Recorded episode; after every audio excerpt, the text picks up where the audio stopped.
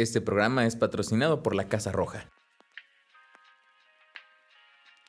Nada nos salva de la muerte, al menos que el amor nos salve de la vida. Pablo Neruda.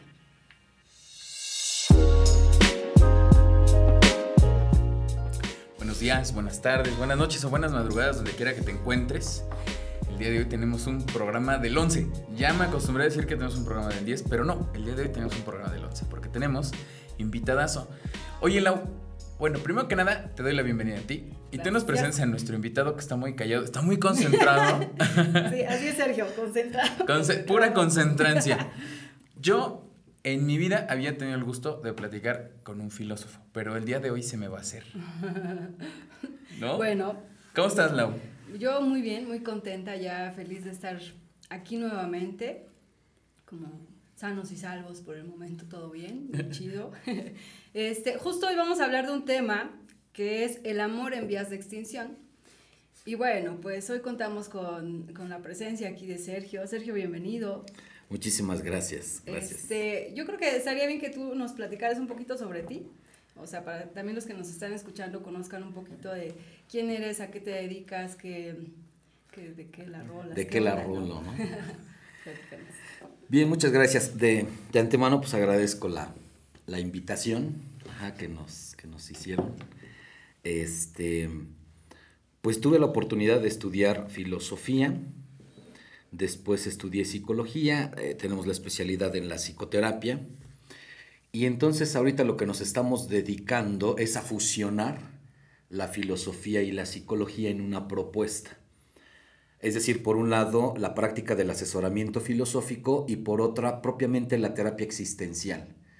Entonces, estamos haciendo esa propuesta de asesoramiento filosófico, de terapia existencial. Y bueno, hemos tenido la oportunidad de trabajar para algunas administraciones en DIF, eh, con el consultorio, en la docencia, pero pues por cuestiones circunstanciales, actualmente nos estamos dedicando propiamente a lo que es el, el consultorio. Ajá, y Junto con mi hermano, allá en Santana Xalmimilulco, tenemos una academia de filosofía y humanidades llamada Tlanemactelistli, que por cierto nos has acompañado. Ojalá nos puedas acompañar en algún momento. Este, Encantadísimo. Y estamos promoviendo esos, esos espacios para la reflexión filosófica, para el diálogo filosófico. Eh, la propuesta es hacer de la filosofía algo terapéutico. Obviamente tratando de eh, quitar esa, eh, pues ese no sé, esa preconceptualización de que la filosofía sea algo muy teórico, cuando sabemos que en realidad la filosofía nace como algo muy práctico, ¿no? Los filósofos de la antigüedad decían, así como la medicina se encarga de poder ofrecer remedios para las enfermedades físicas, tendrá que haber algo mental para poder eh, encontrar la, la, este, la, cura para eh, padecimientos del alma, ¿no? Entonces es como nace la, filosofía. Después se hace una sistematización y yo creo como que se aleja un poquito, ¿no? Entonces ahora pensar en el filósofo propiamente es pensar en aquel tipo que no sabe, pero que se dedica a estar cuestionando, preguntando, porque el que sabe es el sabio, ¿no? El filósofo no es el sabio, el filósofo es el que eh, no se conforma y cuestiona, pregunta. Entonces en ese sentido, pues yo creo que todos somos filósofos en algún momento de nuestra vida, ¿no? Entonces, pues ahí estamos, aquí estamos. Muchísimas gracias, este, insisto, por, por haberme invitado. Ajá. No, hombre, a ti, Sergio. Qué bueno que estás aquí. Y justo, como haciendo estas preguntas, ¿qué es el amor? Oh. Yo te, te comentaba, Sergio, fuera de micrófonos, que estaría padre que nos compartieras como, no sé, una definición que a ti, por haberla leído, o algún autor de tus favoritos, no sé, que tú digas, bueno, esta definición de amor o este concepto de amor es el que a mí más me, llama la atención o es el que a mí más me atrapó. ¿Cuál sería? Sí, mira, desde, vamos a pensar, cuando uno va haciendo los estudios, pues como que vas, eh, te vas dejando seducir por algunos autores, ¿no? Y de repente dices, esta es la neta de las netas, y viene otro y dices, ups, creo que no.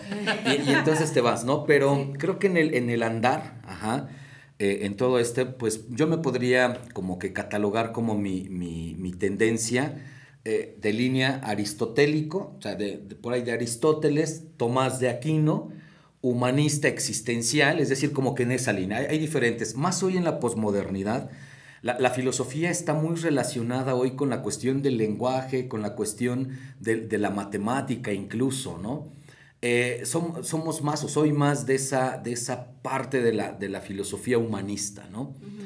Fíjate que eh, precisamente ya de hace tiempo, cuando se me ha pedido algún tipo de charla que tenga que ver con esto del amor, híjole, eh, hay, un, hay un autor, un filósofo, igual este, docente español, que se llama Leonardo Polo Barrena. Tiene un trabajo que se llama La trascendentalidad del amor personal humano. Eh, podríamos pensar en, una, en un acercamiento, porque siempre definir es un poco difícil, ¿no? Como que definir a veces inicia uno diciendo todo lo que no es y como para tratar de definir, decían por ahí es cuando la cochina torce el rabo, ¿no? Decía San Agustín, yo sé qué es el tiempo, pero pregúntame y te lo trato de explicar y putz, ahí ya valió porque hay mucha dificultad, ¿no? Y fíjate que este de Leonardo va, va, va a empezar a decir, el, el amor no es un sentimiento, el amor no es una emoción, el amor ni siquiera es un acto de la voluntad del ser humano. ¿Por qué? Porque la voluntad es tender hacia algo de lo cual se carece. Dice este de, Leonardo, el amor no es eso. El amor no es una carencia, al contrario, el amor es algo que se desborda y que se puede dar. Por lo tanto, conceptualiza el amor como la perfección nativa, o sea, que nace del acto de ser personal. Es decir, el amor, haciendo una, no sé qué tan burda sería esta, este, analogía que podría ser, voy a pensar el ser personal en el aguamiel. La fermentación del aguamiel, que es el pulque, sería el amor. Es decir, el ser personal es el aguamiel y el pulque sería el amor. Uno ama en la medida que ha trabajado su ser personal. Entonces, el amor es esa, ah, vamos a llamarle, eso que puedo dar a partir de mi ser personal, no algo que yo estoy buscando tener. Y, aquí es donde se ubica esto, el amor no en cuanto a algo que yo tenga, sino en algo que yo puedo ser, algo que me hace ser y que hace que busque al otro. Entonces el amor, por ejemplo, en la cuestión de pareja, es, es un encuentro que, cuyas dimensiones va a partir de la aceptación, de la donación. Y fíjate que, que en esto ahí ya nos metemos en broncas porque de entrada amar es aceptar y perdonar en una relación a veces uno busca ser justo. O sea, ¿quieres, quieres justicia en una relación? Pues ya valió, porque va contradictorio a eso. ¿no? Eh, como que desde aquí es el aceptar desde esas imperfecciones. ¿no? ¿Podríamos decir entonces que el amor es una potencia o algo similar? Sí, una, una potencialidad, pero, pero que va a caer en un acto. Es decir, nosotros como esencia no somos espíritus, así que andamos vagando, ¿no? Tenemos una corporeidad y esta corporeidad nos lleva a cosas concretas. Eh, no sé, la manera en que yo manifiesto el amor, hago visible el amor, son en mis hábitos, en mis virtudes, en, mi forma de ser, en mi personalidad. ¿no? Claro. Entonces, eh, o sea, el amor es una totalidad del, ser, ¿no? Claro. Mm, ok. Ya con eso tenemos para todo el programa. Yo creo que con explicando todo lo que acabas de decir, ya tenemos un programa. Porque al final de cuentas, bueno, pues escucho, tiene que ver con el, el fruto de, de, pues de lo que eres, ¿no? De lo que eres y de lo que haces con lo que eres, con qué haces con lo que sientes, qué haces con lo que piensas, qué, haces, qué haces con los, con los actos que muestras, ¿no? Es como, como un, un fruto, algo que va más allá. Fíjate que Mm, creo que en algún episodio lo comentábamos, Mau, pero esto de que en la actualidad, ¿no? con esta contingencia incluso y, esto de la pandemia, eh, identificar, por ejemplo, cómo son eh, los vínculos en el sistema familiar, ¿no? Y cómo, por supuesto que se ha, se ha visto que sí existe mm, en algunas familias, en algunos sistemas familiares como más, más unidad, como, como la muestra incluso hasta de más amor, pero en muchos otros no. ¿No? Se incrementó la violencia, se incrementó también la tensión en el sistema familiar y obviamente en la sociedad, ¿no? Entonces, también esta, esta parte, ¿no? De cómo en una situación como la que estamos viviendo actualmente como humanidad, ¿no? como sociedad, justo cómo se va dando esta, esta situación de la vivencia del amor, porque pareciera que por la situación actual es como un, un reto, ¿no? Por eso el título de la, de la, del episodio, pues, esto del amor en vías de extinción, porque sí se incrementa la violencia, sí se incrementa como el, el la, se fracturan los vínculos, ¿no? Entonces, pues yo no sé desde ahí cómo, cómo podríamos, mm, no sé, incluso hasta aprender a desarrollar ciertas herramientas personales para poder identificar eso, porque a lo mejor hay gente que nos está escuchando y dice, ah, caray, yo no había relacionado todo eso con que a lo mejor mis vínculos amorosos, pues sí, han venido como distanciándose, ¿no? Aparte por la distancia que estamos tomando hasta físicamente, ¿no? Entonces, esta parte de cómo en la situación actual que estamos viviendo se está justo como proyectando esta vivencia del amor. Sí, yo creo que aquí habría que aludir algunas características del mal de nuestro tiempo, a esta llamada posmodernidad. ¿no? Desde, desde la cuestión filosófica vamos a pensar que una ética, es decir, una propuesta de la forma de actuar, depende de lo que yo considero que es la realidad, de lo que yo conozco de la realidad, ¿no? Y a partir de eso entonces se determina mi actuar, es decir, la ética.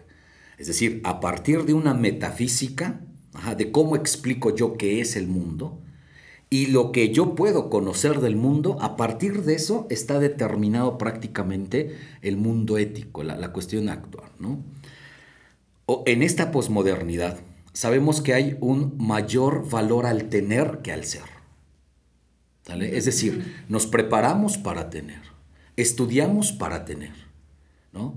Mamá ya no quiere ir a la escuela, le dice este, el hijo. Sí, mi hijo, tienes que ir a la escuela, porque mira, si vas a la escuela, vas a poder tener una buena oportunidad de trabajo. Y si tienes trabajo, vas a poder tener dinero tener casa, tener un carro, tener esposa, tener hijos. No es lo mismo tener hijos que ser papá. No es lo mismo tener una esposa que ser esposo. Entonces, en, esta onda de, la, de esta posmodernidad, le apostamos al tener, al poseer.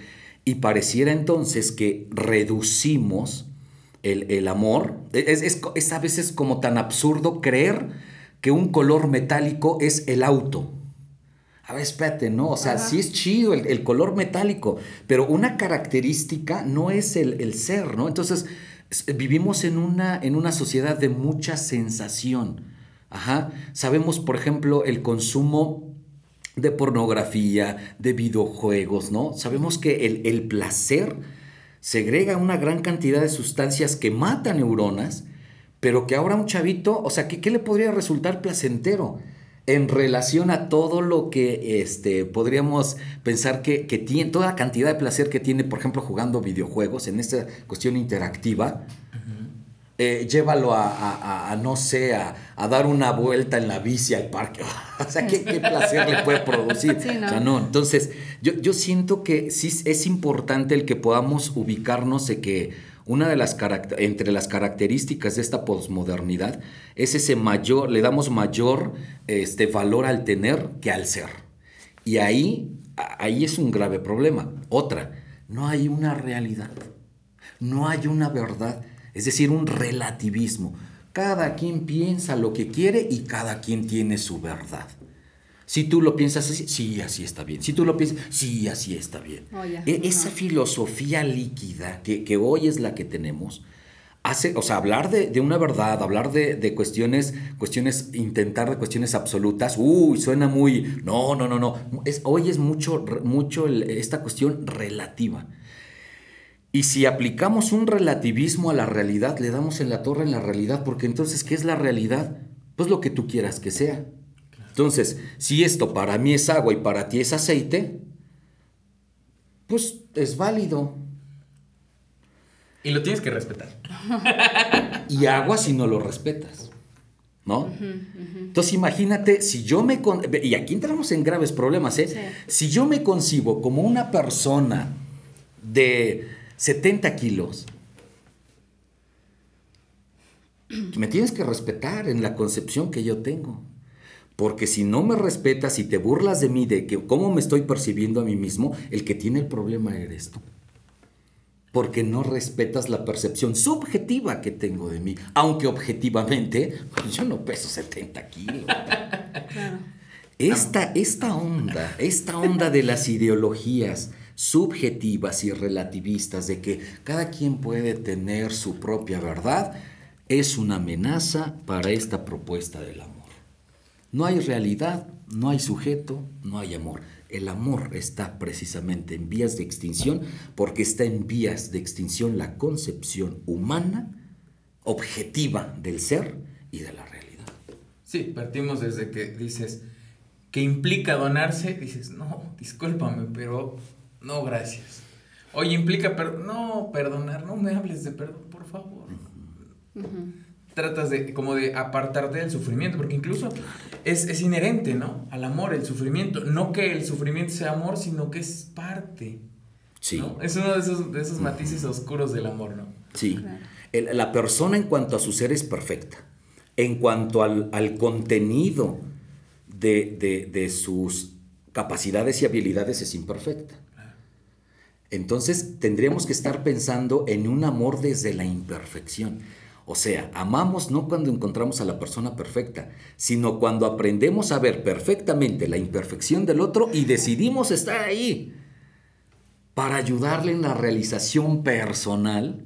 ¿no? Aquí siento que un punto central en esto es la onda del ser personal, ¿eh?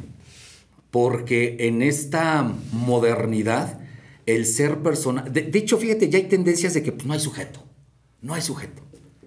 ¿no? La construcción del sujeto. Es eso. No hay una esencia en el ser humano. ¿Por qué? Porque es pura construcción. Mm, ¿Cómo? O sea, el sujeto es pura construcción. O sea, entonces no hay derechos humanos. ¿Por qué? Pues no hay nada natural, esencial en el ser humano. No Está cañón. O sea, la, la cuestión está de la ideología, de las ideologías modernas que atentan contra la realidad, contra el sujeto, pues prácticamente destruyen Destruyen esta, esta estructura. Ahora, ya en la vida real, pues lo podemos ver de esa manera, ¿no? Es decir, eh, nos preocupa que, nuestra pareja funcione, vean. Es que quiero que funcione. ¿Cómo que funcione? Ajá, sí. a ver, que funcione. ¿Eso, ¿Eso qué tiene que ver con el amor? Eh, eh, en ese sentido, ¿no? O sea, pensar que el éxito de una relación de pareja está en que funcione bien. ¿no? Entonces ya le estás haciendo, ya le estás quitando la, onda esta del amor. Porque te estás, estás viendo, es decir, eh, estás adquiriendo, ajá, como, como que si adquirieras un servicio, ¿no? Como comprar algo, ¿no? Bueno, a ver, ¿de dónde viene todo esto? ¿En, qué momento? Porque, vaya, los grandes pensadores de todos los tiempos han pues han puesto, digamos, en un sitio al ser, al hombre, al humano, como, como algo primordial de la creación o del mundo, o lo queramos decir. ¿En qué momento esto se quiebra? ¿A raíz de qué se quiebra? Porque yo quiero suponer, desde los griegos pacano, que más o menos se puede leer, venimos bien en esta parte. Hablamos de cosas profundas, de cosas con peso, hablamos del ser, de cosas trascendentales. Y, de pronto, en algunos años hacia acá, ¿no? Se descoyunta esta parte de, de, hacer todo subjetivo. Y no creo que tenga que ver con la teoría de la, de la relatividad de Einstein. No creo que tenga que ver con Porque se mal aplica, ¿no? ¿En qué momento el hombre, como ser pensante, decidió dejar de considerarse, o sea, dejar de, apegarse o dejar de, tener una algo, una columna donde agarrarse y empezar a darle la vuelta como que... sí, sí, sí, sí, sí, Mira, yo, creo que cada, cada época ha tenido como que... O sea, como que la podríamos subdividir, ¿no? E, e, en su apogeo, en su decadencia, ¿no? Mientras este, hablabas, estaba pensando en Nietzsche que en algún momento eh, hace esta propuesta eh, que va a simbrar. Yo, yo, quisiera pensar, por ejemplo, en Nietzsche, en cuanto cuando anuncia esto de que Dios ha muerto y nosotros lo hemos matado. Es decir, lo absoluto, no. Ajá, nosotros lo hemos matado. En nuestra vida no, no, no queremos inconscientemente absolutos, pero vivimos, a ver, perdón, me, trato de ordenar mis ideas. Sí, tú dale. Vivimos como que siento que vivimos creyendo que todo es relativo y lo que realmente buscamos son cosas absolutas.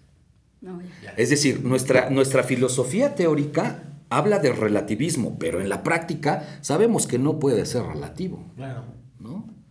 Oye, mi amor, ¿me quieres? Sí, te quiero. ¿Y qué estoy buscando? Que me diga, te amo. Pero si, si yo que digo que, todo es relativo, eh, ¿me quieres? Pues no sé. ¿No? Oiga, profe, este, todo es relativo, profe, este, pues igual yo le entendí así y así está bien. Ah, ok, igual y te pongo aprobado o no, pues, todo es relativo. No, no. O sea, e, ese es un grave problema, ¿no? Siento que desde, desde esa filosofía, después de las guerras, yo creo que, que, vino esto, ¿no? O sea, como que después de la guerra, como caer en, en ese absurdo de decir, o sea, ¿cómo? ¿No?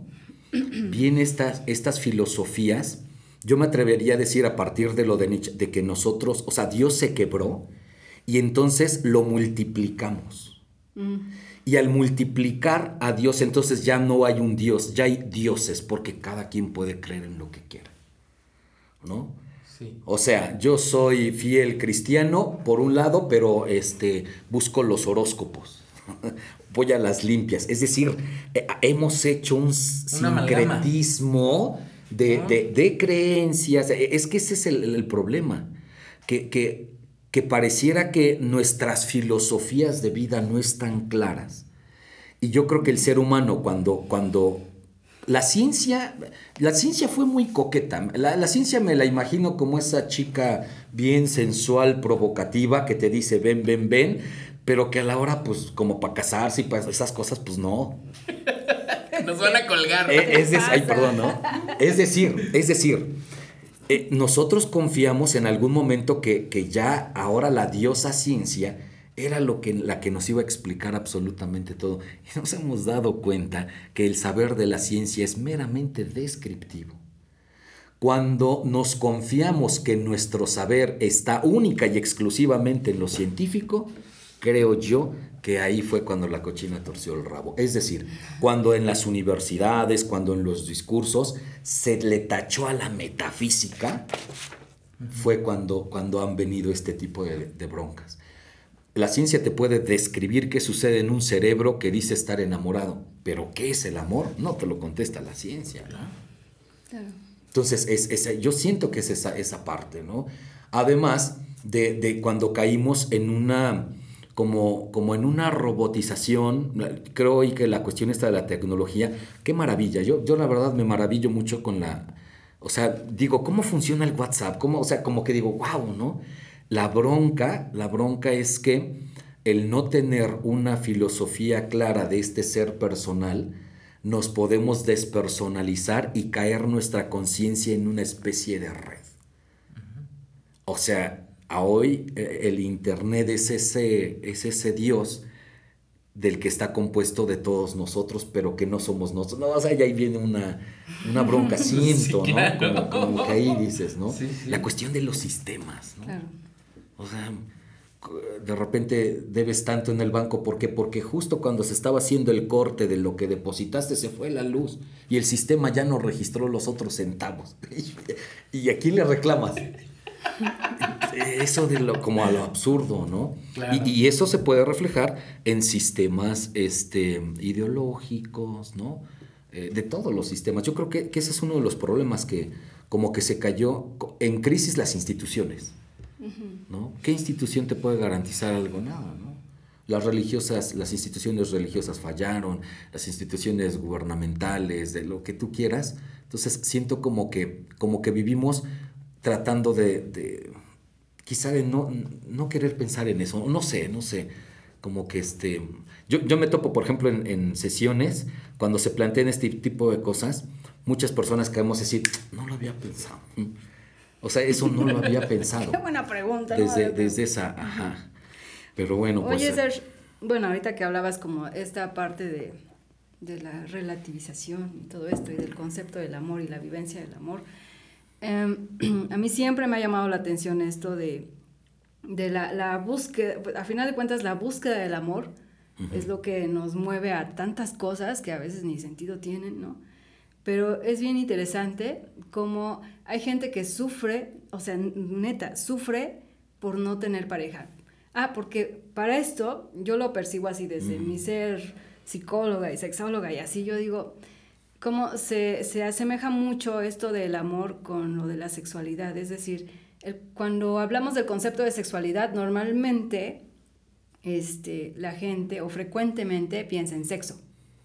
Cuando hablamos del concepto del amor, frecuentemente la gente hasta se imagina un corazoncito, porque como, y, en lugar de, del amor, así como estamos hablando, ¿no? Como que con todas sus letras, se van como al enamoramiento, ¿no? Y entonces decimos la palabra amor y es así, ah, van a hablar del amor, ¿no? Y entonces lo de la pareja y todo. Pero está bien fuerte, es un introyecto bien fuerte la búsqueda de la pareja, que a final de cuentas tiene que ver con un sistema monógamo, un sistema patriarcal, porque hasta eso, o sea, la gente que yo he atendido y que llega sufriendo porque no tiene pareja, o sea, cuando analizamos un poquito como, bueno, ¿y qué onda, qué onda con tu percepción del amor y con tu vivencia del amor y con, e incluso qué onda con tu concepto de pareja? Resulta que son personas que más bien tienen como estas ideas de, de, de encontrar su media naranja, ¿no? Su complemento. Como, como si no tuvieras pareja, pues ya estás incompleto, ¿no? Pobre. Y, o, bueno, que todo esto tiene que ver con este sistema que decíamos, ¿no? Monógamo, patriarcal, o esto de, de mirar de manera positiva incluso los celos. Cuando hablamos de los celos decíamos esta parte, ¿no? De, de romantizar todo esto. Y justo como hay mucha gente que pareciera que está como perdida en ese, en ese camino. O sea, no, fíjense bien, no digo que el, el, el ser romántico sea, esté mal, o sea, no, más bien es Mm, la idea que tienes eh, sobre tu concepto de amor y sobre tu búsqueda de amor, ¿no? Y la idea que tienes todavía más allá sobre tu, tu, tu ser pareja incluso, ¿no? Entonces, porque repito, creo que cuando hablamos de amor nos, nos, nos minimizamos a, a, pensar en el amor solo de pareja. ¿Has oído hablar de la mercadotecnia? Y sí, claro. De hecho, ya se acerca. Nosotros tenemos la culpa. Se acerca el 14 de febrero y, por ejemplo, hay muchos chavillos, como a mí me sorprende, justo en la mañana estaba viendo cómo publican cosas de, claro, se acerca el 14 y todos emocionados, y yo aquí tristeando, ¿no? O, se o, muchos hablan del 14, veía un meme en la mañana, muchos hablan del 14 de febrero, ¿qué va a haber, una peda o qué? ¿No? Así como diciendo todo el sarcasmo en torno al 14 de febrero. Pero bueno, esta es la, la parte que yo que quisiera como ir aterrizando. ¿Qué onda con toda esta gente que sufre por no tener pareja? Ah, y nos encontramos el, el, otro, el otro lado, ¿no? De la gente que sufre porque sí tiene pareja y porque le está yendo muy mal, ¿no?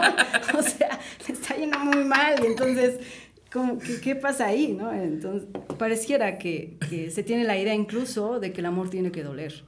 Me acabo de acordar una canción que dice, cuando no te quieren lloras, y si te quieren no sabes no querer. Sabes querer. O sea, ahí se vuelve todo como que, es, esto que decías de buscar lo absoluto, ¿no? De, de quiero a alguien que me ame, quiero a alguien para mí.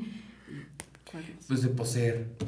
Sí, de tener. de pues sí, es que está bien, bien gacho. Y está bien y sigue estando y seguirá y bueno, cuánta gente que está sufriendo, sufre neta por eso. Fíjate que, bueno, no sé, mientras te escuchaba, eh, me venía una pregunta, ¿no? ¿Qué, ¿Qué diferencia hay entre poder captar mi esencia en cuanto a lo que soy? Y lo que yo percibo de mí. Es decir, es lo mismo lo que yo percibo de mí que lo que yo soy. Siempre lo que percibo de mí coincide con lo que soy. Tengo una esencia que soy, soy algo que soy y que no logro alcanzar a percibir de mí. No sé, eh, hoy se le ha dado mucha eh, importancia a la percepción y volvemos a lo mismo, es decir, yo puedo intentar nombrar y ponernos de acuerdo entre todos que esto es aceite. Y, lo mismo puede pasar conmigo. Es decir, eh, vivimos en una, en una época donde le hemos, hemos idolatrado la percepción que las personas tienen de sí mismo. Pero una cosa es la percepción de sí y otro es la conciencia plena del ser de sí. Eso es diferente. Porque la percepción de sí es un tanto más cuestión subjetiva, psicológica. La captación consciente de lo que yo soy es, una, es, es el poder conectarme con mi esencia.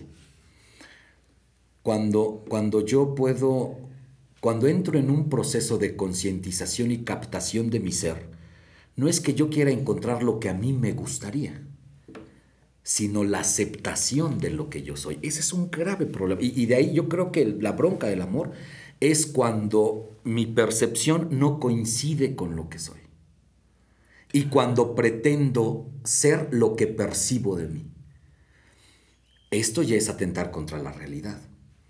¿Cómo puedo, a ver, cómo puedo entregarme a alguien libremente cuando mi percepción no coincide con la esencia de mi ser? Entonces, ni me tengo a mí para poderme dar. Y entonces estaré buscando que alguien me dé lo que yo ni siquiera, he logrado alcanzar. O que ni siquiera sé que, que, ahí está. Que ahí está y que me falta. Porque sabes que, bueno, tocando esto, esto que decías de, la, de cuántas personas, ¿no?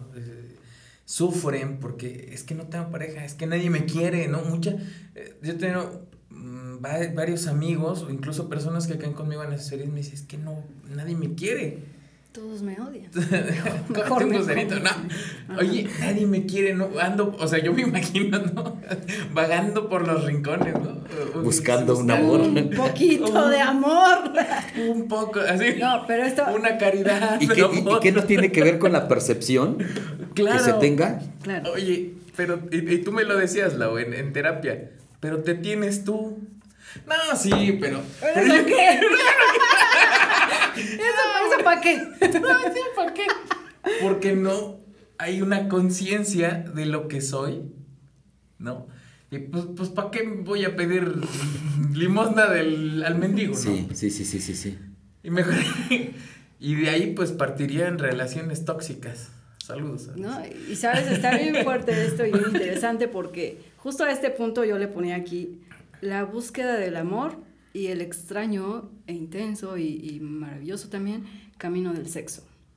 O sea, como, como muchas personas en su búsqueda de, ser amados se conforman con caen en relaciones, ajá, como que solo viviendo, bueno, yo no me atrevería a decir que ni siquiera viviendo el amor erótico como tal.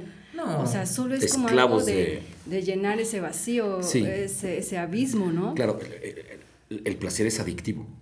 Sí, cañón la felicidad es la plenitud. E, es decir, eh, eh, en esa, yo creo que en esas carencias, a, lo que vamos es esto. Cuando metafísicamente, vamos a llamarlo así, desde la cuestión metafísica, desde la cuestión ontológica, real, no estoy conectado conmigo mismo, hay huecos, hay vacíos. Y por naturaleza el ser humano tiende a tratar de llenar esos huecos, esos vacíos. Entonces, la sexoadicción, que se le ha llamado, ¿no? o promiscuidad, que se llamaba en otro momento, ¿no? Y, y, cómo, esto, como por ejemplo, el consumo de pornografía es sorprendente, en, o sea, decir que... Y, todavía peor, creer que, eso no tiene ningún problema, ¿no? E, entonces, pero obedece yo creo que también a, a, a estas no sé si políticas o ideologías, ideologías, yo diría ideologías, porque habría que diferenciar una filosofía de una ideología, ¿no? Una filosofía va, va a manifestar una postura, pero va a estar abierta. Y una ideología es casi, casi tipo este, absolutista. pero que además impuesta. Y que si el otro no piensa como esto que yo estoy pensando, el otro está mal. Esa es una ideología. Y ahí no puede haber diálogo. En ideologías no puede haber diálogo. ¿No?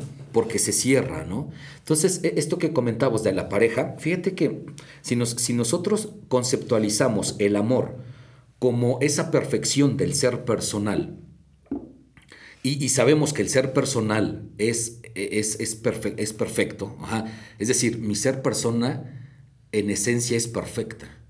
Alguien que nace sin algún brazo, alguien no, no es menos persona, es decir, que en esencia en esencia, tanto uno como otro es persona, ¿no? Incluso con, lo, que, lo que quiera, ¿no? Pero eh, en ese, ahí vamos a hablar que el ser es, es perfecto, como ser persona. No necesito yo de otro para ser persona, ¿no? Ahora, tengo limitaciones en cuanto al contenido y en cuanto a la puesta en escena de ese ser. Dado que no nazco razonando, no nazco con hábitos, no nazco con virtudes, entonces tengo la posibilidad de, en la manifestación de esa esencia de mi ser, que es la existencia, perfeccionarme. Con mis buenas obras, con mis sanos hábitos, etcétera, etcétera, ¿no? Pero a lo que quiero llegar es esto. Si, si el, el amor es algo que se manifiesta y es fruto del ser personal, forzosamente tiene que ser con otra persona. Y con esa persona donde hay esa complementariedad a partir de la imperfección. Es decir, antes, para poder amar, bajo la libertad, antes saber que voy a pedir, es saber que voy a aceptar, que lo que el otro es. Y no que yo pretenda condicionar al otro. Mira, cuando tú hayas dejado de fumar, entonces ese día yo ya estoy condicionando el ser. Y eso ya no es amor. Eso ya no es amor en ese sentido, ¿no? Porque entonces estoy, mira, si piensas como yo, entonces bienvenido, pero si, y ahí ya, ya hay un, hay un problema, ¿no? Entonces yo, yo, creo que en, esta cuestión de la búsqueda de pareja, nadie puede dar lo que no tiene. Yo no puedo darme y, y causar un encuentro con otro si es que no me tengo a mí mismo, ¿no? Yo, yo creo que eso es importante, ¿no? Y no a la onda narcisista, ¿no? De, de, tenerme en ese sentido, sino de serme, ¿no? Claro. Sí, yo creo que a final de cuentas tiene que ver esto con, mm, con esta, fíjate, ya hablabas de, la, de que no, no, todo, no somos todo construcción. Sin embargo, la deconstrucción es bien importante para el aprendizaje y el desarrollo humano, ¿no? Esto que es muy sonado de la deconstrucción del, del, del amor romántico, ¿no? Lo que yo les comentaba hace rato cómo es bien importante como ir em, como eliminando estas ideas de que el amor pareciera que solo es para complementarte, ¿no? Porque estás incompleto. O para encontrar a tu media naranja, ¿no? O para que seas feliz, porque si no tienes pareja, pobrecito, no eres feliz. Y entonces, como ir deconstruyendo esas ideas, justo a través, por ejemplo, de esto que estamos haciendo, ¿no? Dialogando y viendo qué onda. Y cuando yo les comentaba o les compartía esto de, de que pareciera que uno de los caminos que toma mucha gente en cuanto a la búsqueda del amor, pues es a través del sexo y ya, porque pues obvio hay que recordar que pues para genitalizar no necesitamos un vínculo amoroso, ¿no? O sea, puede haber dos personas que son amantes y ya, tienen sexo y ya, como le pasa a mucha gente. ¿no? Y entonces sí es bien interesante. Aunque estén casados, ¿no? Sí, de hecho, aunque lleven 10 años de casados. Y entonces es, es, bien importante aquí como, como reflexionar sobre eso. Y, yo me acordaba de, de, ahorita que estábamos como, o que estabas poniendo como estos ejemplos y así, yo decía, hace, hace tiempo, cuando yo trabajaba con grupos, ponía una actividad, no sé si tú la has puesto, Sergio, la de sí para mí, no para mí. Ah, ya. que pones al grupo en fila, en el centro, y enfrente pones dos letreros, uno de, de, un lado que dice sí para mí, el otro del otro lado dice no para mí. Entonces, a mí me encantaba hacer esta pregunta. Se, hacen preguntas y la persona, de acuerdo a lo que piensa, dice, ah, sí para mí, ah, no para mí. Pero no te podías quedar en el centro. O sea, no era un jueguito para tibios. Tenías que decidir o sí o no. Y entonces yo me encantaba preguntar, sí para mí o no para mí, el sexo sin amor. Y entonces me atrevo a decir que esa, esa era una de las preguntas que más hacía dudar al grupo. O sea, esto lo trabajé con adolescentes, con adultos, mujeres, hombres. Y, y se quedaban así de, wow, sí, para mí, no para mí, el sexo sin amor. Y, era así como, este, ¿no? Y, entonces el grupo casi casi se dividía a la mitad. Y era bien interesante ver como lo que opinaban, ¿no? Sí. Porque si era de, ¿qué onda? ¿El sexo con amor sí o no? O el sexo sin amor. Y entonces era así como, como estar identificando, por ejemplo, esto de relacionar el sexo con el amor. ¿no? Que, que, igual podríamos quedar en el simplismo de, pues ya puedes tener sexo y ya, y disfrútalo, y qué chido. Sí, pero cuando llegas a experimentar Ambos. amor, eh, eh, ajá, amor y sexo, o sea, ambos juntos y con la misma persona, este, no manches, o sea, entonces ahí es cuando la experiencia empieza y las anécdotas y todo empieza como a cambiar y el concepto empieza a cambiar de decir, ah, caray, desbloqueas un nivel. Esto es diferente, este es otro nivel. Lo trascendental. Definitivamente. es lo y no hay comparación, ¿no? Y entonces si es, bueno, seguimos con esta onda, ¿no? De la búsqueda del amor. Y les decía, esto de, esto, este jueguito se me hacía por eso interesante, el sí para mí, no para mí. Oye, pero ahorita que lo dijiste, yo, yo me decía, bueno, es que en ese momento le piensas no en ti, en lo que tú estés pensando, sino en lo que van a decir de ti. ¿no? Sí, claro. sí, a eso se presta el juego. Si dices sí para mí, va a decir, ay, mira, este es re fácil, ¿no? Este, o esta es así, ¿no? Y lo piensas, ¿no? No ha sucedido, pero lo piensas. O a lo mejor el que tú hayas tomado la decisión de ser el, el primero en pasarte de, de, ese lado, dice, ah, bueno, no pasa nada. Sí, no, ese juego se presta. ¿Cómo, cómo eh, vivimos ya con ese, qué pasaría si el otro, me, la percepción, ¿no? ¿Qué pensarán? ¿Qué pensarán de mí? ¿Qué pasa si, si dejan de percibirme como alguien eh, popular, importante? ¿Qué pasaría? O sea, en el sentido, en, fíjate, en el, la pertenencia hacia un grupo, lo que te hace hacer para sentirte aceptado, para sentirte querido y para, pues, medio sentirte amado, ¿no? Claro. ¿Qué, importante eso. ¿Cómo ves? Sí, sí, sí, sí. Eh, eh, es, que me acordé de otro concepto, Sí, no, te, te escucho, te escucho, no, te escucho. guárdalo, guárdalo, esto está bueno. buenísimo. Es que mientras estaba pensando, eh, este, al escucharnos, eh, me venía a la mente eh, las escenas en las que las personas llegan a buscar algún tipo de asesoría, terapia, como se le pueda llamar. Muchos llegan con dilemas éticos. Creo que la, mayoría, este, creo que hoy la psicología en algún momento intentó hacer lo que la filosofía dejó abandonado, curar el alma, ¿no? Que para hoy, para algunos psicólogos, alma, pero bueno, no vamos a entrar en discusiones. Ah, pero, pero, bueno, lo que quiero llegar es que eh, uno entra en una especie de crisis ante un dilema ético. Es decir, lo que por un lado sé que tendría que ser y por el otro lo que a mí me gustaría. Esto crea un conflicto. Los seres humanos todos poseemos un sistema de creencias a partir del cual actuamos, ¿no? a partir del cual nos movemos. Y ese sistema de creencias es la llamada filosofía de vida. Solo que hacia el interior, la filosofía de vida eh, podríamos decir que está dividida para efecto de estudiarla en dos. En una filosofía, la filosofía de vida teórica y la práctica. Cuando la teórica embona, checa bien chido con la práctica, no hay bronca, ¿no? O sea, es una persona equilibrada, eh, ecuánime, este, independientemente de lo que piense, ¿eh? o sea, ahí va. La bronca es cuando su filosofía de vida teórica no checa con la práctica. Este, este no chocar, eh, este no checar, perdón, este estar chocando provoca los malestares psicológicos, que si no se atienden, evolucionan a médicos. Sí, claro.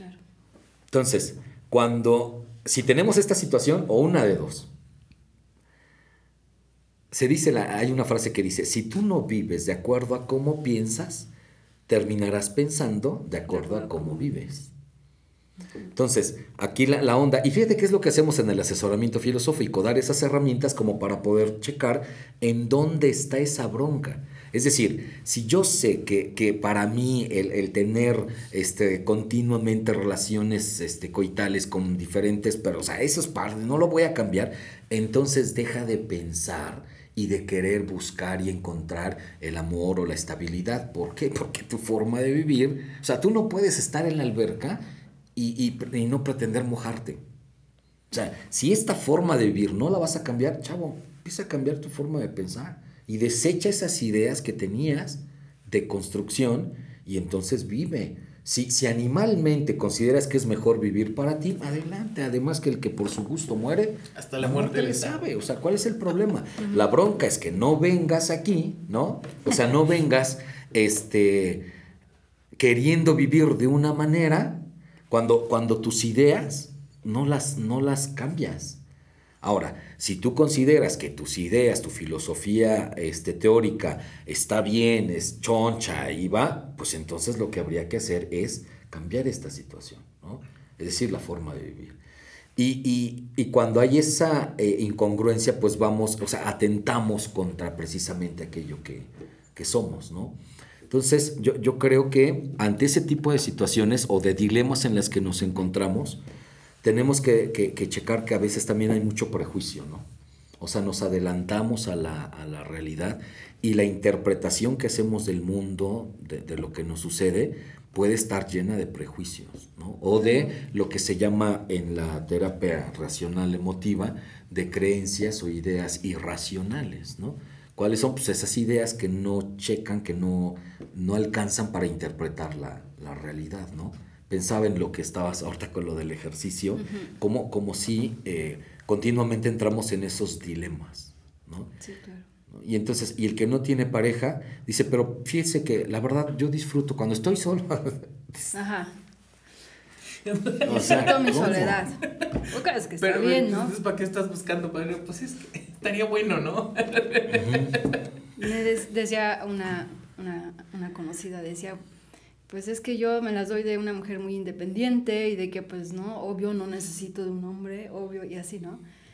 Y de repente terminaba de dar su discurso, ¿no?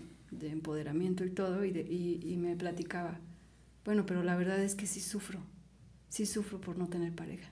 En el fondo, ¿no? Esto. Entonces yo decía, sí es bien fuerte porque tiene que ver con esta cuestión, ideologías sociales y todo esto, pero también con ideas que ya tenemos desde hace tiempo, ¿no? Y que tienen que ver incluso con nuestra propia historia de vida y así. Sí. ¿no? Entonces, hay el concepto que yo quería como retomar ahorita que hablamos de esto es la responsabilidad afectiva, ¿no?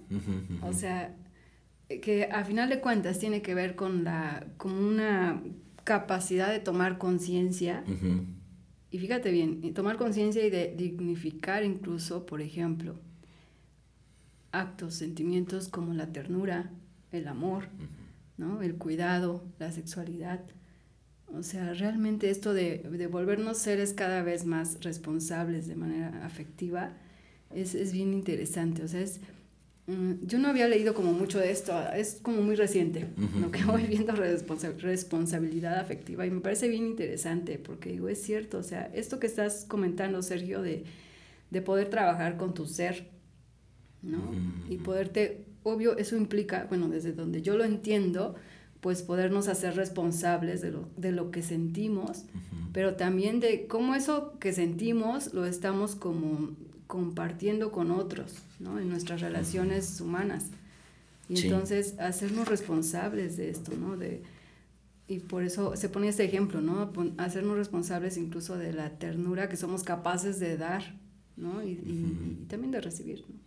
Sí, fíjate que mm, no me dejarán mentir, pero la manera, la forma, la mirada incluso de alguna persona para con uno mismo, cómo refleja el ser de la persona. Eh?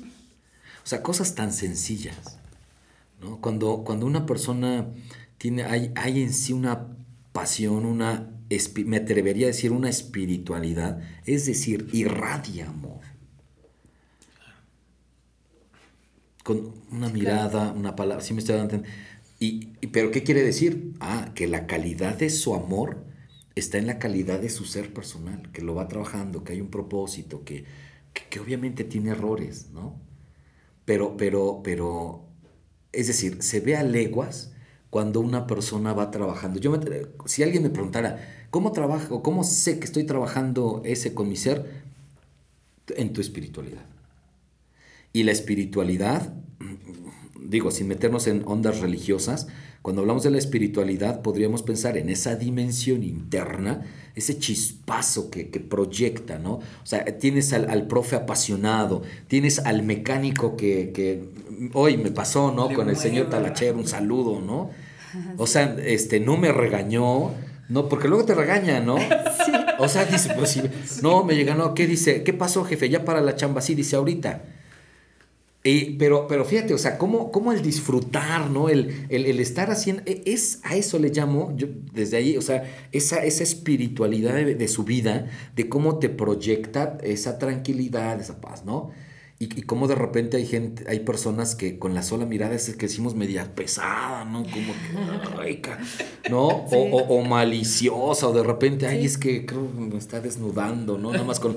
O sea, porque nos topamos con este tipo de situación. ¿Y, en, ¿Y en qué está? Es decir, la calidad del pulque está también en la calidad del aguamiel, ¿no? Claro. El sabor del pulque depende del... Que, que sea pura el aguamiel, ¿no? Sin tanta agua. Entonces, pues, este, o sea, como, eh, y en, esta, en este responsabilizar, porque probablemente yo pueda tener una intención en la expresión de aquel afecto y que no se perciba también de esa manera, ¿no? Y, y bueno, ahí entran ya también algunas otras cuestiones, ¿no? Sí, de ahí la importancia de realmente trabajar con, con uno mismo, ¿no? Con, con, nuestro ser interior, realmente trabajarlo. O sea, yo creo que sí me he encontrado a mucha gente que por esta cuestión de la pandemia, o sea, como que algunos sí me decían, sabes, no me quedo de otra. Y sí tuve que, interiorizar más, sí tuve que ver qué onda conmigo mismo. Incluso hay mucha gente que se atrevió a, por ejemplo, solicitar terapia o asesoría justo por esto. Como decir, bueno, estoy aquí conmigo y me estoy encontrando con cosas que, caray, o sea, a lo mejor no les había hecho caso, ¿no? Sí.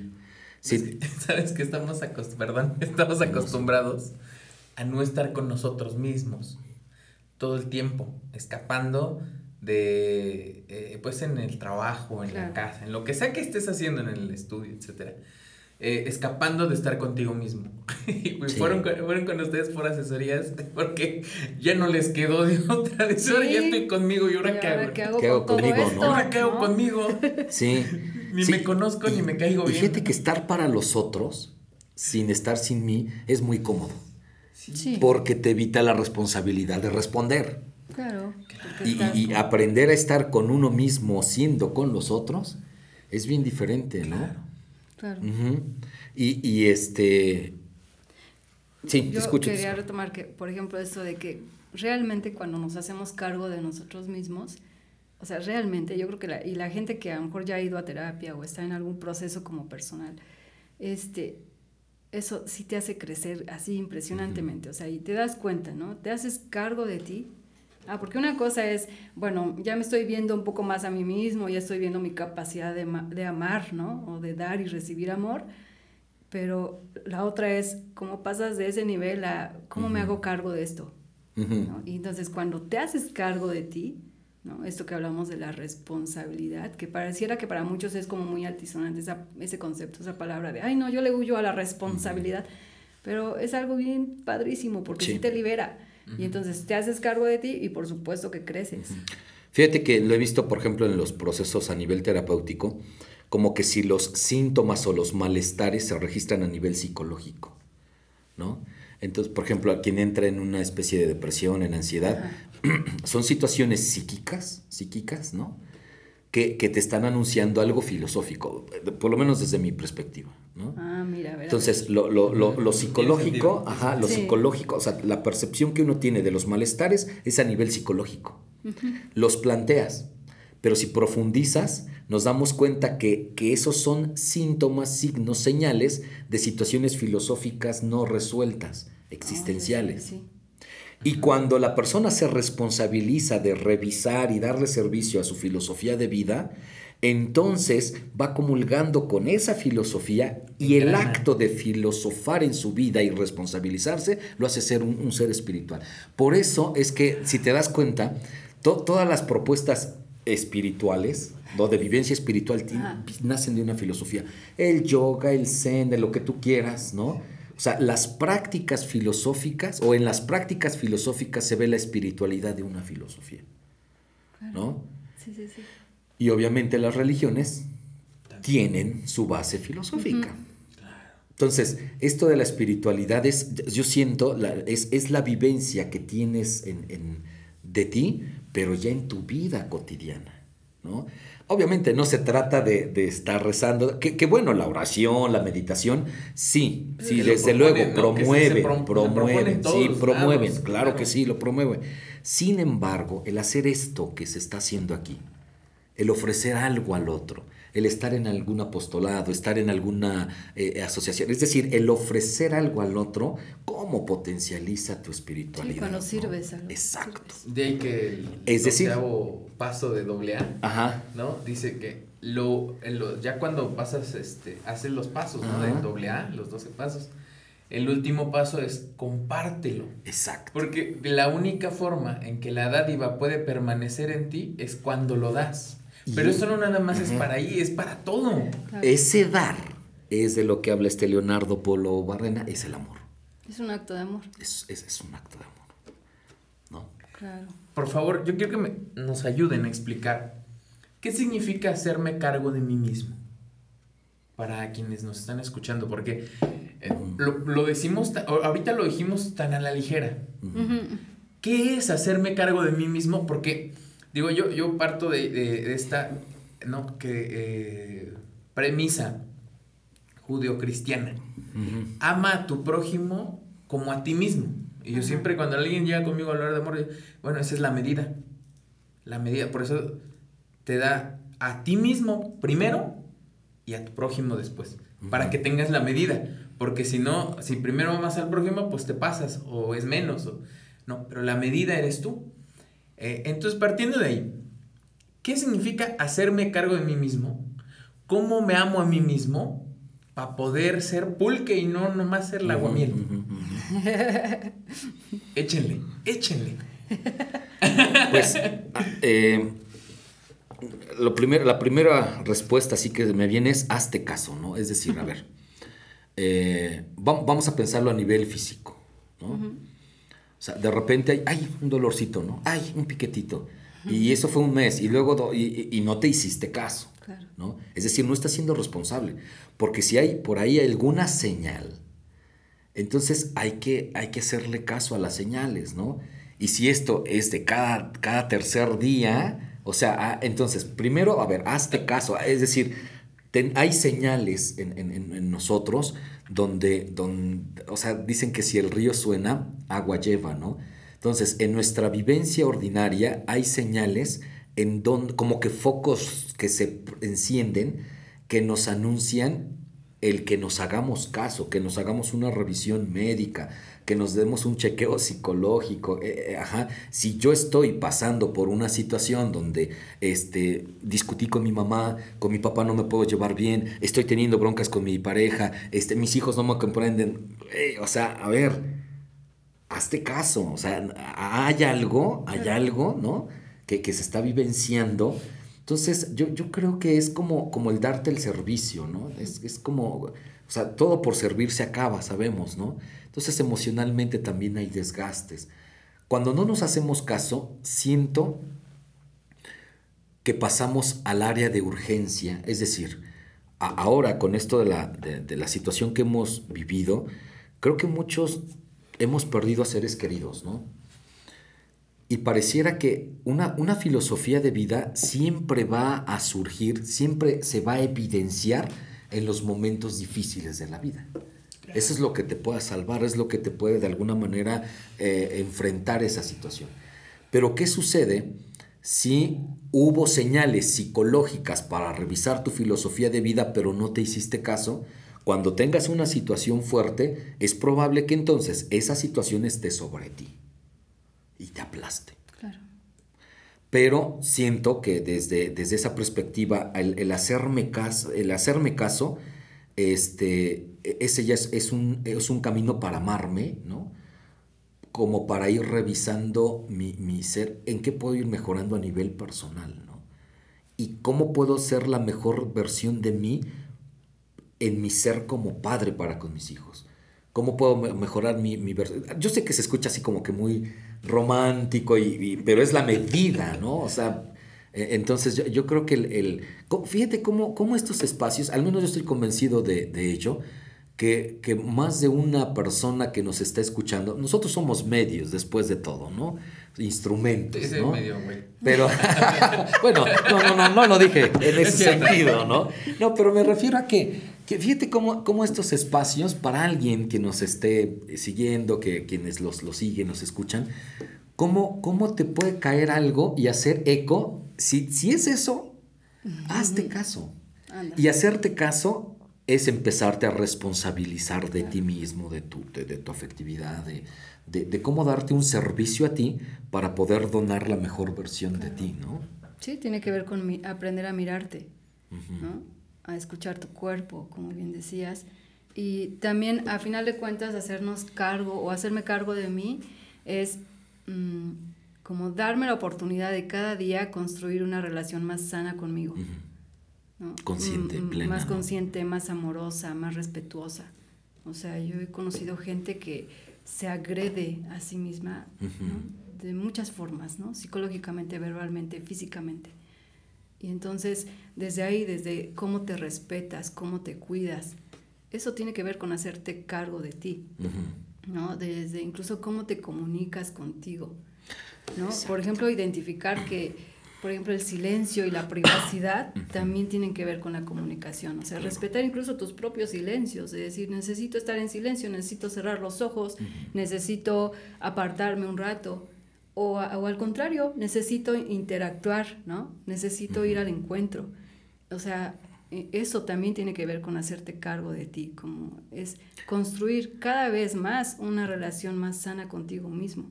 Sí. Porque justo desde ahí es lo que casi siempre hablamos en, en Insight, ¿no? De, de, de, este amor propio y de cómo esto, por supuesto, que es la base para vivir el, el amor, ¿no? Y, y, ya no solo andar buscando amor, sino que, ¿y qué tal, ¿y qué tal si comienzas a, a, trabajar realmente en esto de tu capacidad de amar?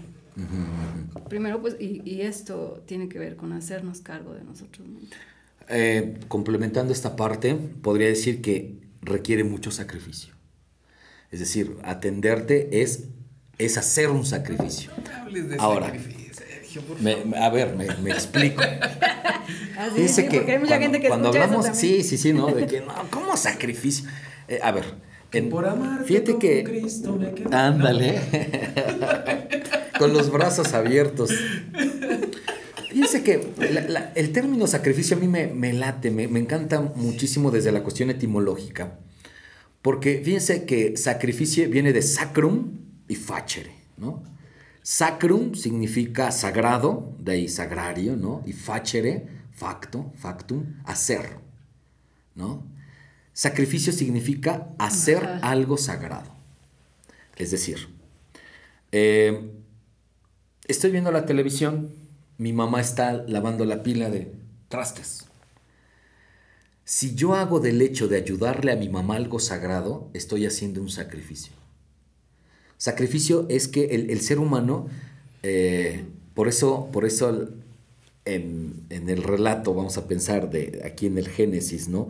Cuando le dice a la mujer, y tú podrás hacer sacrificios, no, no, no es que le está diciendo que va a ser una persona que va a sufrir abnegada, no, no, a ver, es decir, le está dando a la humanidad Dios la oportunidad de poder distinguir y categorizar diferentes actos como más sagrados. A eso uh -huh. significa saber hacer un sacrificio. Si yo estoy viendo la televisión, sé que tengo tarea, apago la televisión y me pongo a hacer la tarea, estoy haciendo un sacrificio. Pero el sacrificio no es por haber apagado la televisión, no, el sacrificio es por estar haciendo del hecho de hacer mi tarea algo sagrado, algo más elevado. Elevado. Elevado. Elevado. Entonces, esto de que, de que el amor requiere un sacrificio, sí. Es decir, el amor requiere de poder visualizar qué cosas son más sagradas para mí. Muchos, por ejemplo, tenemos broncas, por decir la cuestión esta de las adicciones. ¿Y sabes por qué? Porque cuando en el trabajo nos prostituimos, cuando no hacemos de nuestro trabajo algo sagrado, aguas, ¿eh? Puedo caer en un ambiente hostil. Pero uh -huh. cuando yo respeto mi, mi, trabajo, no lo sustituyo por la relación con los demás, ¿eh? que también el trabajo es un vicio también, muy, una adicción muy... Sí. Este, sí. No, y que se aplaude, ¿no? Pero, pero a lo que voy a esto, fíjate, cuando, cuando la persona, una persona, yo me atrevería a decir, con esta cuestión de las adicciones, cuando una persona hace de su trabajo algo sagrado, ya podría estar trabajando, o valga la expresión, con esta onda de la, de la adicción. ¿eh? ¿Por qué? Porque ese sagrado, ese sagrario de lo que me voy a dedicar, sea lo que sea, merece respeto. ¿No? Claro. Entonces, eh, creo, creo que de lo que estamos hablando sí es saber hacer sacrificios, identificar qué cosas valen más que otras, que en esta posmodernidad es un grave problema. ¿Por qué? Porque, ay, sí, X, ¿no? Dicen los chavos, X. O sea, ¿y tú qué prefieres esto? Ah, ¿y tú cómo te sientes? Pues normal. Oye, que fíjate que esto está padrísimo porque cuando tú eh, elevas a algo sagrado, algo cotidiano, ya no le huyes. Ahorita que dijiste, fíjate, dijiste sacrificio, dije, no, ya, ya va a empezar. Ya valió. Ya valió. Pero cuando dices, en lugar de decir estoy sufriendo, porque sacrificio se asocia, ¿no? A, sufrir. Estoy haciendo algo sagrado. Incluso te sirve para poner límites, porque por ejemplo, ¿no? Tú vas a un lugar sagrado, para los musulmanes, tú no puedes entrar. Para los judíos, no puedes entrar. Entonces, eh, nadie puede tocar algo que es sagrado. Y entonces, si tu trabajo es sagrado, puedes decirle a las personas, hasta acá. Puedes empezar a poner límites. Y si tú te haces sagrado, ¿no? también en una relación le puedes poner límites a alguien. ¿no? Eh, creo que eh, en esto refiriéndome a estas parejas que, sufren todo el tiempo. ¿No? o, sea, o, sea, de pronto hay como que invasión a la, a la privacidad, o de pronto hay como que hay parejas, ¿no? Que, ya hasta sabemos, ¿no? Todos en el grupo de amigos te dicen, uy, ya, ya tiene mal de amor, otra vez, ¿no? ¿Y qué tiene? No, pues otra vez ya se peleó con su... Ya, ¿no? Entonces, si yo me considerara sagrado, te digo, hasta aquí. Y, te, y te, pongo la barrera, ¿no? Así como se le pone la barrera a los lugares sagrados. Hasta aquí no puedes entrar. De la importancia de lo que decías al principio, de la plena conciencia en lugar de una percepción así como la plena conciencia de mí mismo. ¿Eh? cómo, está padre, ¿no? Sí, este, rollo. Sí, sí, sí, ¿No? Y también cómo llevas a eso también a una vivencia de percibir también una relación como algo sagrado. Ah, también. O sea, sí, yo soy yo como sagrado, pero la, nuestra relación es sagrada, ¿no? Por eso el amor, y específicamente de pareja, embona y checa bien la onda de la fidelidad, ¿no? por lo sagrado de la entrega que hay. Claro. Entonces, pero bueno, a lo mejor sin caer en este romanticismo, pero creo que sí es importante el que podamos ver qué tan trascendente puede convertirse el amor desde ese ser personal, ¿no? Sí, y ahí sí estaría, bueno, yo sí estaría a favor del romanticismo, porque es una vivencia del romanticismo más consciente, más consciente. Y real. Exacto. O sea, real, más no, no irreal, implica sino real. eso, implica ternura, implica cuidar al otro, cuidarte a ti. Y por supuesto que, ah, caray, pues eso es amor. Sí. Entonces, ah, bien. Nos va a faltar como, como, otros 10 programas, pero el tiempo pues ya no nos va a perdonar. Sí, sí, sí. Y entonces vamos llegando ya a nuestra sección adorada de, de la tarea. Fíjense bien, Sergio, creo que no te dije esta. Pero vas a dar una, sugerencia, ah, algo que tú digas, bueno, con este tema de, del que hoy hablamos del amor en vías de extinción, yo quiero sugerir esta tarea, ¿no? Y ya también tú, este Mau. Y ahora cambiamos, yo al final doy las tareas. Ah, mis dos tareas. ¿Qué, qué, qué, qué dejarían como tarea? Que como sugerencia. Me ves, bueno, antes que me la ganen, creo que este, justo, justo preguntabas, creo que mi tarea sería el hazte caso, ¿no? O sea, ponte atención. Sería eso, ponte atención, ¿no? Y ponte atención en, en, qué onda, dónde te pica. ¿Físico o emocionalmente? ¿En dónde hay? ¿Dónde hay algo? ¿no? Y si es eso, pues acércate, ¿no? Como en algún espacio, eh, alguna actividad que, te pueda empezar a llevar en este camino para contigo, ¿no? Pero creo que la tareita sería esa, hey, hazte caso. Hazte caso. Me la. Por eso dije, yo, primero. Yo voy, a empezar a decir, chécate, mídete, amate, chécate, sí, va a ir algo así, ¿no? Pero ¿sabes qué? Sí, me encantó, me encantó esto. Yo, yo podría pedirte eh, que hoy te atrevas a, a mirar dentro de ti. Híjole, eh, va a ser una experiencia totalmente ruda, pero que un día te, te detengas, este, por ejemplo, mañana o al rato, y que te tomes cinco minutos exclusivamente para ti y que mires dentro de ti, a ver qué encuentras. Y ojalá nos lo platiquen, quien, quien, lo, quien sea que lo haga. alguna vez, este... Ah, pues tú, tú me dijiste, ¿no? Toma los primeros cinco minutos de la mañana y son tuyos. De nadie más. De nadie más. Esos cinco minutos eh, haces algo para ti solito o solita. Y, y, se acabó. Y a ver qué experiencia encuentras. Yo, yo lo he practicado y la verdad es que ha sido una buena experiencia. Y, y, chécate, mírate y muévete. ok, bueno, yo la tarea que podría dejar hoy es. más bien es como en forma de pregunta, ¿no? De cómo proteges y cómo nutres los vínculos amorosos que ya tienes. ¿No? Porque a veces estamos como invirtiéndole más la energía a los vínculos que no tenemos o los que deseamos, pero aquí más bien es cómo nutres y proteges los vínculos amorosos que ya tienes, ¿no? A ti mismo. Hazles caso. Ahora sí que hazles caso a los vínculos amorosos que ya existen en tu vida. Y bueno, y quería sugerir dos libros el primero es como muy clásico. Sí, sí, sí, El arte de amar de Eric Fromm. Si no lo has leído o aún no lo tienes en tu biblioteca. Te, lo vendo. no, no lo vendo. este, justo porque hace una descripción del amor como un arte. Un arte que se cultiva, que se construye, que es fruto del aprendizaje y que es un rasgo incluso de madurez, ¿no? El amor. Y entonces eh, dice, el amor intenta entender, convencer, vivificar, por ese motivo, el que ama se transforma constantemente, capta más, observa más, es más productivo, es más él mismo. Eric Fromm. Ah, entonces, eh, eh, me, encanta el libro, es como muy basiquísimo. claro. Y, y, yo como que me lo reencontré y dije, ¡ay, es cierto, Eric Fromm!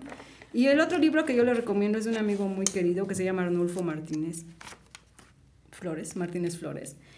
Mm, así recomiendo mis libros, voy a leer un poquito de él. Dice, el amor es un saber con un sabor que sabe bien. El amor es un sentir con una profundidad que llena cualquier abismo. El amor no conoce abismos porque va, ve espacios a inundar. El amor encuentra al amor porque sabe dónde encontrar. Si el amor encuentra al desamor, el amor sigue siendo. Cuando el desamor es hallado por el amor, el desamor desvanece. El amor es, a pesar de todo, el desamor existente. Cuando el amor encuentra al amor, imagínatelo, mejor vívelo. A mí me encantó esto que escribió. Bueno, en su libro Arando Palabras en el Alma, Composiciones Existenciales, de José Arnulfo Martínez Flores. Un saludo Arnulfo. Bueno, Eric Fromm no le mando saludos, no se escucha, pero este, pero, pero por si algún día le llega, mándale. Pero es que en 1980 ya falleció Eric. Ah, pero este, pero Arnulfo, un saludote y su libro está muy muy bueno por si lo quieren leer. Arando palabras en el alma. Y bueno, eh, ha sido un gustazo tenerte Sergio aquí filosofando así literal. Yo de repente dije, eran muchas ideas, pero bien padre, porque era como ir hilando, hilando y, y, también como dándole mucho sentido a, pues a cualquier tema que podamos hablar acá. Sesos nos faltaron para filosofar hoy. y tiempo. tiempo. Y bueno, pues eh, desde luego esperamos tener también y que se lleven a cabo proyectos en común, ¿no? Sí, sí, sí, sí, Si los que nos están escuchando quieren, así que quieren entablar un diálogo filosófico para poder darle sentido a su existencia, ya sea ustedes o sus hijos, adolescentes o, sus, niños, comuníquense con nosotros porque sí tenemos aquí proyectos bien interesantes que justamente coordina aquí Sergio. Y bueno, es, es, es, un placer siempre poder ofrecer este tipo de, de, proyectos de servicio. ¿A dónde te encontramos, Sergio? Eh, ¿Tu número o, cómo estás en redes? Eh, bueno, mi número es 227-101-9817. Y estamos en Libertad Norte 507, frente a la parada del crucero del Carmen. ¿Sale? Ahí, ahí estamos, ¿sale? Eh, no sé cómo lo quieran manejar, pero venía, ya no te comenté, pero este, ofrecer. Pero dado voy a que, cobrar. Dado, que el, tema es la cuestión esta del amor, con muchísimo gusto y cariño para, para, el programa, como lo quieran manejar, ofrecer una sesión de asesoramiento filosófico con la persona que, que resulte, este, con quien sea, no sé cómo lo puedan ustedes manejar este, con muchísimo gusto. Nada más me pasan el dato, yo me comunico con la persona para efecto de agendar y tener un encuentro de asesoramiento. Eso es por parte de CIGE para, para el programa. Perfecto, muchísimas gracias. Bueno, sí, pues yo creo que ahí, ahí estaremos avisando, no sé. Yo me la ah, no es Primero que se comunique. sí, sí, sí, no sé cómo lo manejen. Ahí, les, decimos la mecánica a través de nuestras redes, ¿no? Sí, ya nada más me mandan el, el, el, número para que yo mismo me comunique con la persona. Perfecto. ¿Vale? Muchísimas gracias. Muchísimas gracias. Pues muchas gracias a ustedes. Y estamos aquí, así que a tus órdenes, ¿no? Y esperemos volver a vernos aquí en Sí, pues cuando nos inviten, aquí estaremos. Regresa. Y a todos tus seguidores, muchas gracias. pues muchas gracias por haber, eh, habernos regalado el favor de tu tiempo. La verdad es que siempre para nosotros es muy importante contar contigo en cada episodio de Inside porque sabemos que tú como nosotros venimos aquí para aprender. Entonces, muchísimas gracias.